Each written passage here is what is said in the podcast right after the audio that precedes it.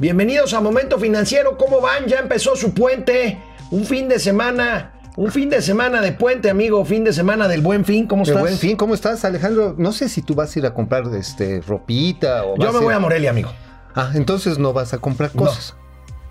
Tengan cuidado, nada Hoy más. es viernes y los mercados lo saben. Y José José todavía lo canta. Esto es Momento Financiero. El espacio en el que todos podemos hablar. balanza comercial, Inflación, evaluación, tasas de interés, momento financiero, el análisis económico más claro, objetivo y divertido de Internet. sin tanto choro. Sí, Y como les gusta, peladito y a la boca. ¡Órale! ¡Vamos, réjete bien! Momento financiero. Pues el día de ayer, eh, querido Mauricio, como tú sabes muy bien, dimos a conocer eh, oportunamente en nuestra cuenta de Twitter, pues por ahí del mediodía, ya cerca de la hora de la comida, una sorpresa, una grata sorpresa, una buena Oh, sí, noticia. oh, Nancy sí. Pelosi, esta poderosa eh, representante legisladora del Partido Demócrata de los Estados Unidos, dijo, dijo textualmente que es inminente el acuerdo para firmar el nuevo Tratado de Libre Comercio A de ver, México, a ver, Estados ¿qué fue? Unidos A y ver, Canadá. Pero a ver, vamos a verlo, ¿no? ¿Qué dijo? ¿Qué A dijo? ver, vamos a ver qué dijo, dijo Nancy la señora Pelosi, Pelu- que perdón, es una Pelosi? señora dura, un hueso duro de roer. Vamos a ver ya qué que dijo. entró, ya le entró. In the same token of globaliza- globalization of uh, economy, we are moving positively in terms of uh, the U.S. Mexico Canada agreement.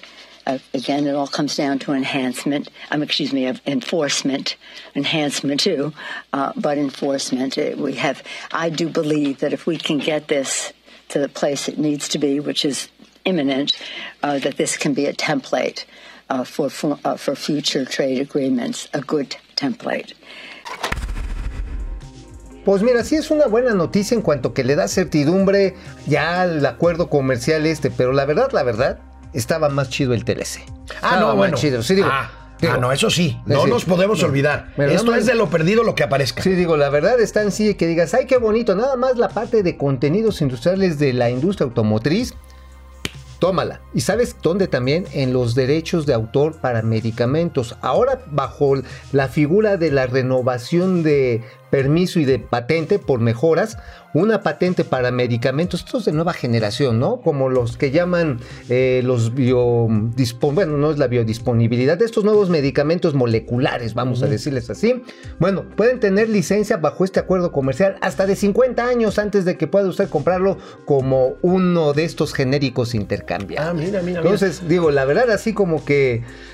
Como que sí no la Cayetano Frías, ¿eh? eh, Trump es un hombre proteccionista, es un hombre que cree en el proteccionismo Sí. eh, de Estados Unidos. eh, entonces, como tal, pues él no le gustaba el viejo acuerdo, el viejo, el viejo TLC, el Telecan.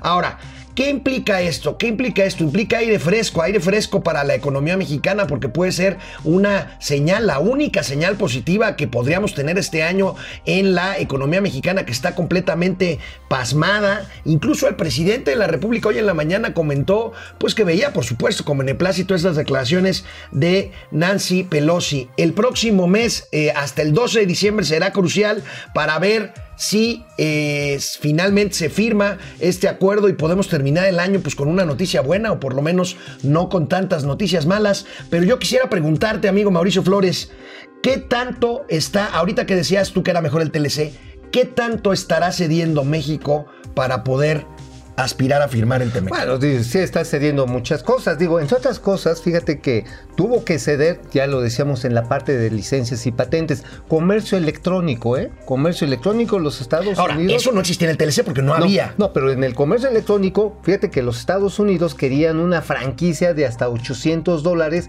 pues para importar lo que quieras, cabrón. Ah, La franquicia era de 50, se sube a 350 dólares. Esto quiere decir que Amazon, UPS, este, cualquier empresa estas de ventas que hacen en línea que esté en los Estados Unidos, puede vender lo que sea hasta 350 dólares sin hacer manifiesto arancelario, amigo, sin estar sujeto a pago de impuestos, sin estar sujeto a revisión. Entonces la subfacturación va a estar, pero a lo que vuela. O sea, pasó de 50 a 350 dólares. Los gringos querían 800.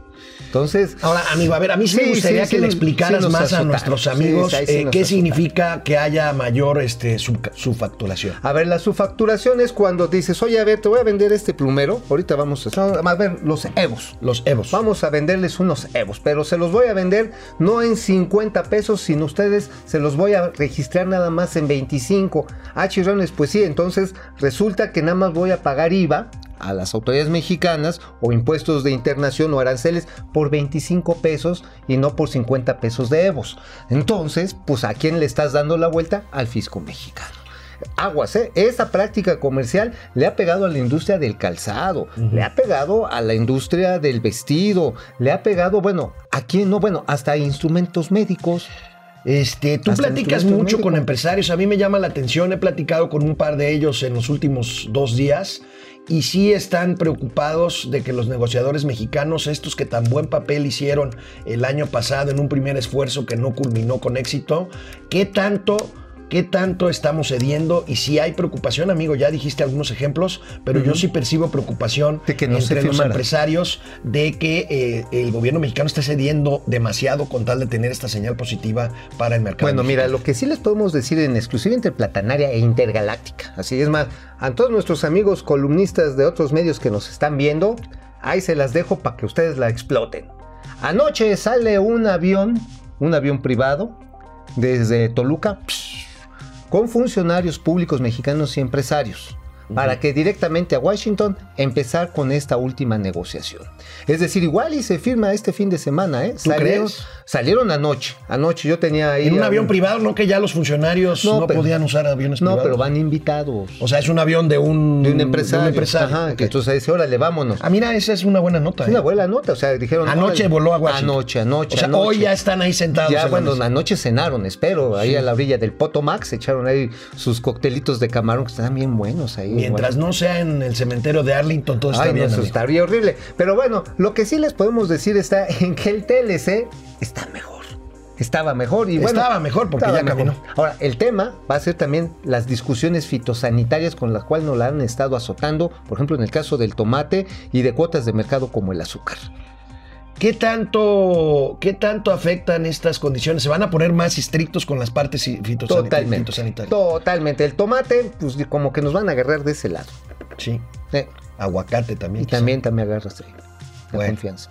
Bueno, pues vamos viendo esto. Ahí está el TME, que es una buena noticia. Ojalá, de veras. Porque bueno, el TLC ya está muerto, así que pues ya ni qué, De lo ni de lo qué perdido lo suspirar por lo perdido, de lo perdido lo hallado. Por lo pronto vámonos a una, a una pausa, a una pausa. Relájense, ya es viernes, regresamos. Amigo, ¿qué implica, ¿qué implica la baja de tasas de interés que se decretó ayer en la Junta de Política Monetaria del Banco de México? Como lo anticipábamos, pues bueno, hubo un par de gobernadores, todavía no se dice Una oficialmente, ya sabemos quiénes son. Una que- votación dividida. Que querían, sí, un par de gobernadores, o quizá tres, que querían que la tasa bajara medio punto porcentual. Finalmente la tasa baja 50 puntos bases. o 50 puntos base, ahora baja eh, finalmente 25.25%, o sea, 25 puntos base, y queda en 7,5% la tasa de interés. ¿Qué implica esto? Eso implica que el dinero está más barato.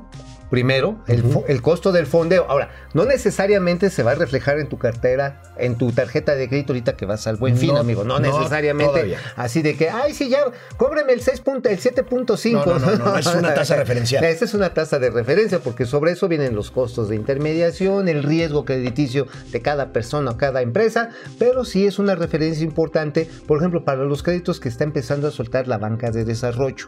Esto sí es importante. Ayer mencionábamos que estaban en 14%.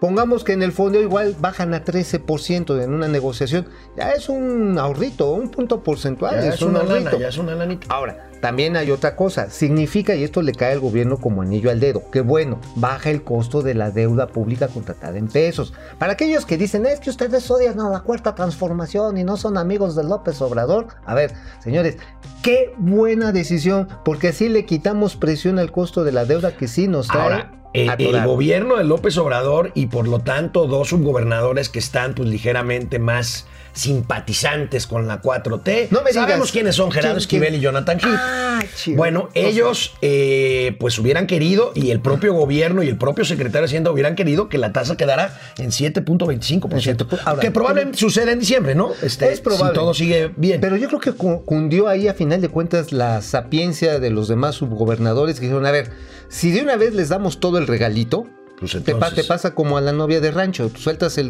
el regalito antes de que de, de la boda y ya después qué, ¿no? O sea, Sí. ya después qué ofreces. Sí, sí, sí. Entonces sí Hay que mantener algo hay que en la- en la mantener en la, cartera, sobre todo para la expectativa inflacionaria. Pues esto lo destacó hoy el periódico El Economista en su primera plana, porque pues es la nota principal, aunque ya habíamos adelantado ayer. Banjico recorta su tasa a 7.5%. Ahí está. Prevé no trabaja, como decíamos ahorita, en el 2019. Esa es la parte de no entregar el tesorito completo que decía aquí Mauricio Flores. Bajo crecimiento económico y buen desempeño de la inflación influyen en, influyen en la decisión. Claro está, como dice Mauricio, si el dinero está más barato, pues es un empujoncito para la economía que está en ceros, amigo. Sí, está en ceros. Ahora, ¿esto motivará el consumo de corto plazo? No lo sé. Lo que sí puede hacer es que baje el costo de los créditos empresariales. Ahora, aquí llegamos a la, este, pues ahora sí que a la clásica dicotomía, ¿qué fue primero, el crédito o el crecimiento? ¿O fueron primero los cebos y después fueron Las los gallinas. pollos, las gallinas, ¿no? primero los Bueno. cebos o las gallinas. A ver, este, una cosa que alega mucho eh, la cuarta transformación, y tienen razón, tienen razón, este, son finalmente en el debate público se vale todo. Entonces, Claro. una de las cosas que alegan es que esta baja en las tasas de interés es una tendencia mundial. Efectivamente, aquí vamos a ver cómo otros países del mundo han tendido en los últimos meses, en todo este año básicamente, a hacia la baja en las tasas de interés, a pesar de que la tasa de interés de México sigue siendo muy atractiva, como pueden La tasa eh, ver, la bueno, tasa real. La tasa real es la diferencia De inflación. este, de inflación. Pero Entonces ahí tenemos la Argentina. La Argentina que están tan, con- tan contentos de haber regresado al, al peronismo. A ver, ¿por qué no explicamos por qué está tan alta la tasa de Argentina? Bueno, por el riesgo que implica comprar bonos de Argentina. Pues sí, a ver cuándo te pagan, ¿no? Ese es el asunto. Ese es el punto. asunto, a ver cuándo les aquí, pagan. aquí, amigos, recordemos, seguimos con la gráfica. Aquí, amigos, recordemos la importancia que aquí hemos eh, dicho y comentado del grado de inversión. México tiene una tasa razonable, está un poquito alta todavía, pero lo importante es el grado. 4.5 real. Lo importante es el grado de inversión, porque eso implica la confianza para que compren A los ver, lo que vieron en el, al último nivel, Tailandia. A ver, ¿podemos Menos volver a la tabla? 2.1%. Ahí está. Tasa real. O sea, literalmente tienes que pagar por meter tu lana en Tailandia. Porque Tailandia es una ciudad-estado poderosísima, solvente, con estado de derecho incuestionable, un gobierno muy firme, una sociedad muy organizada, con fuerte innovación tecnológica. Y pues los tailandeses reciben un montón de lana. Por los polacos también. Chi- Chile. Chile, me, ahora sí que me asombras, amigo, que la verdad está, está durísimo el caso chileno.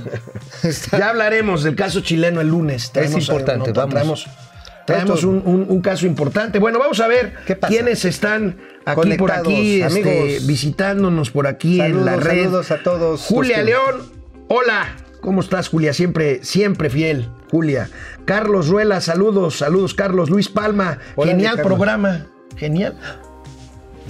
Como el mago Frank, mi ahora querido sí, Mauricio. como dirían, ¡Aevos! ¡Aevos! Fer Rangel, quizá y no un impulso, pero al menos ya no estaremos enclochados por la negociación. ¿Te refieres al Temec? Efectivamente. Sí, sí, ahorita ya no vamos a estar efectivamente, ahí Fer. bueno. María Escalante, hola, del 1 al 10, ¿qué tanto le ayudará la firma del Temec a la economía mexicana? Eh, yo le diría que le va a apoyar con un 7.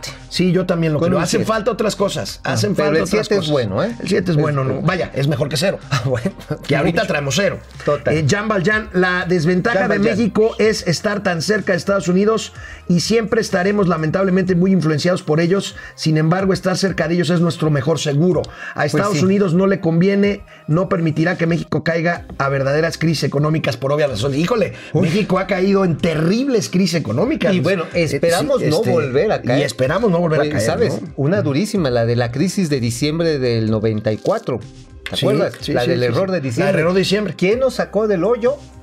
Estados Unidos. Estados Unidos con la un factura crédito de petrolera. 50 mil millones de dólares. Con Recuerdo. el señor Bill Clinton. Bill Clinton que estaba enojado porque Salinas le apostó a la reelección de George Bush, ¿te Ajá, acuerdas? Sí, y, entonces, y aún así nos soltó Oigan, el billete. aquí Ojo, porque parece que la 4T le apuesta que se relija Trump. Y Oigan. si da la sorpresa Joe Biden, nos va a pasar Oigan, lo mismo que digo- en les digo 94, otra- ¿eh? O les digo, no, mejor les digo el lunes una exclusiva pla- platanera intergaláctica que ni le va a gustar a John Biden ni le va a gustar al señor Donald Trump. Ah, el, el Ahí, se las traigo, ahí se las traigo. ¿El lunes lo vemos? Directito, traemos de allá, de la tierra, de la... ¿Cómo se llama? De la Halsa y del, del Guatec. Van a ver, ahorita, eh, el lunes la van a ver. Ahora sí. Bueno, bueno, bueno. A ver, A ver, ¿quién, ¿quién más? ¿Quién más? ¿Quién ¿Quién más? más? ¿Quién más? Manuel Valderas. Si se firma el TEMEC, ¿por qué AMLO quiere hacer licitaciones de medicamentos internacionales abiertas? Esa es una gran pregunta. Gran ¿eh? pregunta, Gran ¿eh? pregunta, ¿eh? Porque entonces los laboratorios gringos y las empresas que manufacturan equipos médicos gringos, pues van a decir, oye, pues estás dejando entrar a chinos, a los de la India. Bueno, a los de la India hasta les hicieron un evento, aquí lo publicamos, Sí, en Palacio sí, sí, sí, Nacional. sí, corrió una invitación que aquí la mostramos en inglés. Y no tenían, y, Y no, no, es- tenemos. y no estaban nada contentos los farmacéuticos, ni los mexicanos, ni los gringos, ¿eh? de que llegaran los indios. Ahí nada más les dejo el purrún que se va a armar. Los indios, ¿eh? De la India, De la porque India, no sí. es. Acuérdense que allá hindú es una religión, Yo- el gentilicio de India es, indio. Y bueno, yo también soy indio, pero de aquí de Tenayuca. Vamos a una pausa y regresamos aquí a Momento Financiero, Finanzas, para que todo el mundo las entendamos. Eso sí. Bueno, viernes, último día para aprobar el presupuesto de gasto del gobierno federal para el año que entra y nomás no se ve cómo la Cámara de Diputados No, sigue sitiada, no se ha podido dictaminar ver, amigo, el, amigo. el ¿qué- presupuesto. Qué falta de creatividad. A ver. Pues está, para eso está el reloj legislativo. O sea, agarramos y así como onda Tony Douglas en el túnel del tiempo, que ayer lo decíamos, nos vamos a. Detienes el reloj legislativo y podemos el presupuesto aprobarlo hasta la semana que Pues, viene. si quieres lo probamos en diciembre. Eso del que- reloj legislativo a mí siempre se me ha hecho una verdadera vacilada, ¿no? Eh, se le dice de otra manera. le dice de otra forma, más, pero ya ¿sabes ni te digo. De esas, de esas recibió este el señor Bill Clinton, ¿eh? Bueno. En la casa oral, en la sala oral.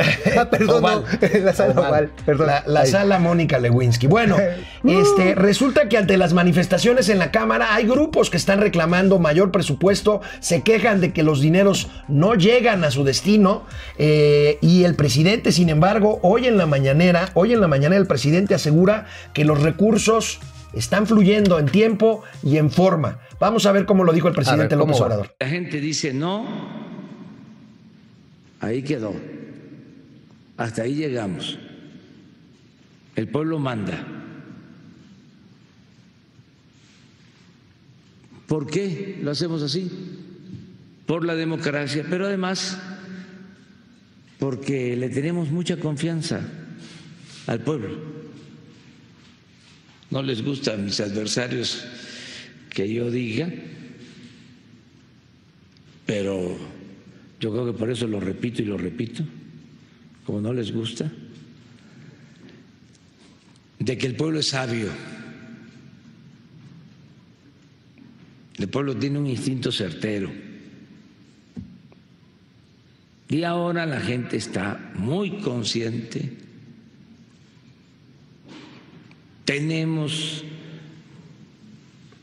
la ventaja de las redes sociales y de los medios convencionales también. Hay más información de todo tipo.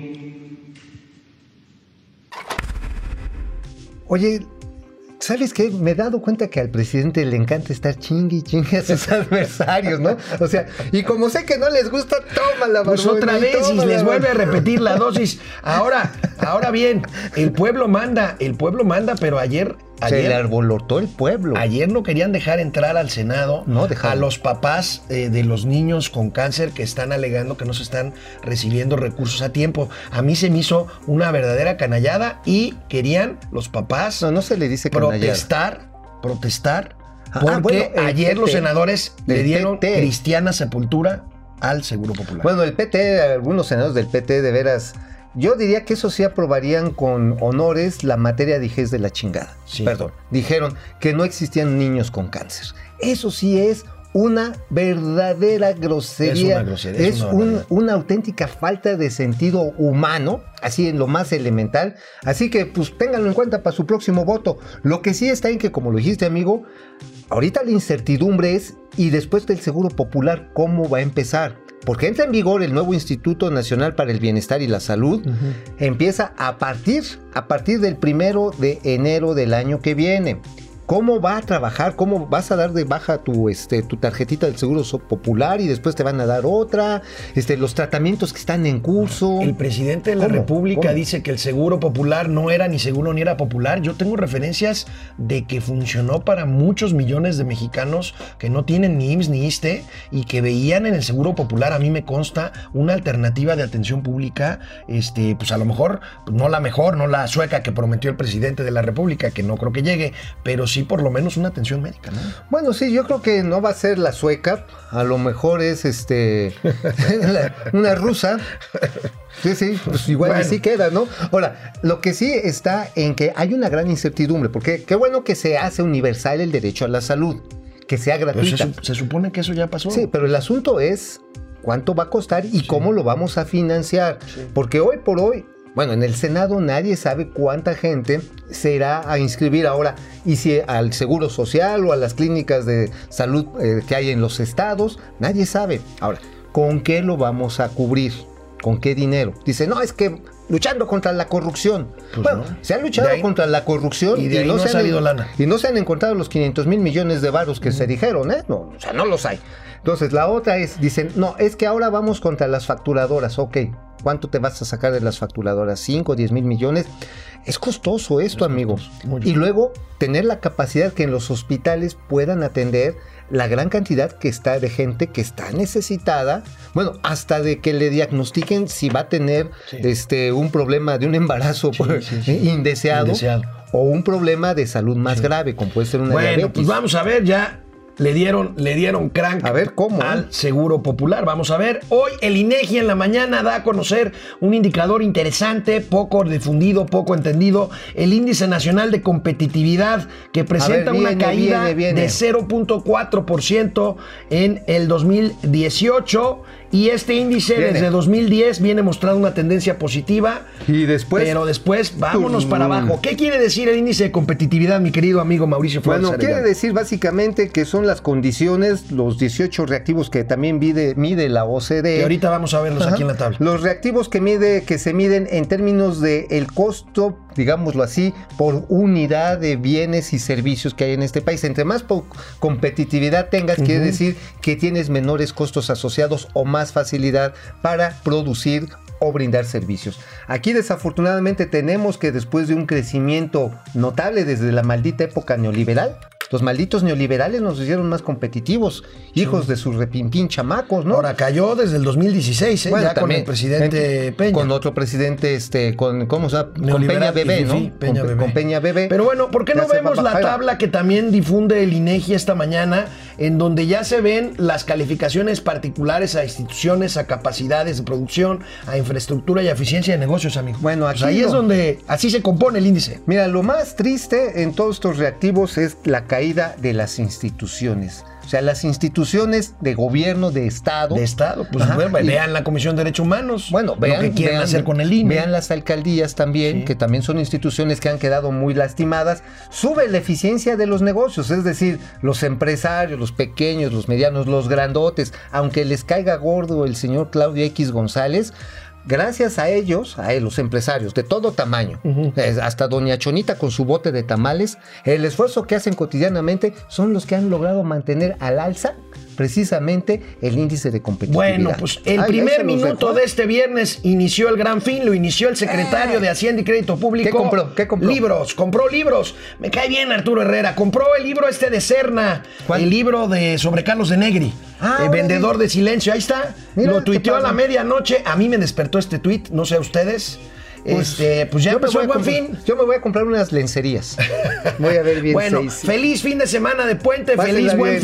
fin. Nos Nos vemos el próximo lunes. Nosotros aquí Sí, estaremos. sí, vamos a- Te doy quito el poli. Vamos, réjete bien. Momento financiero.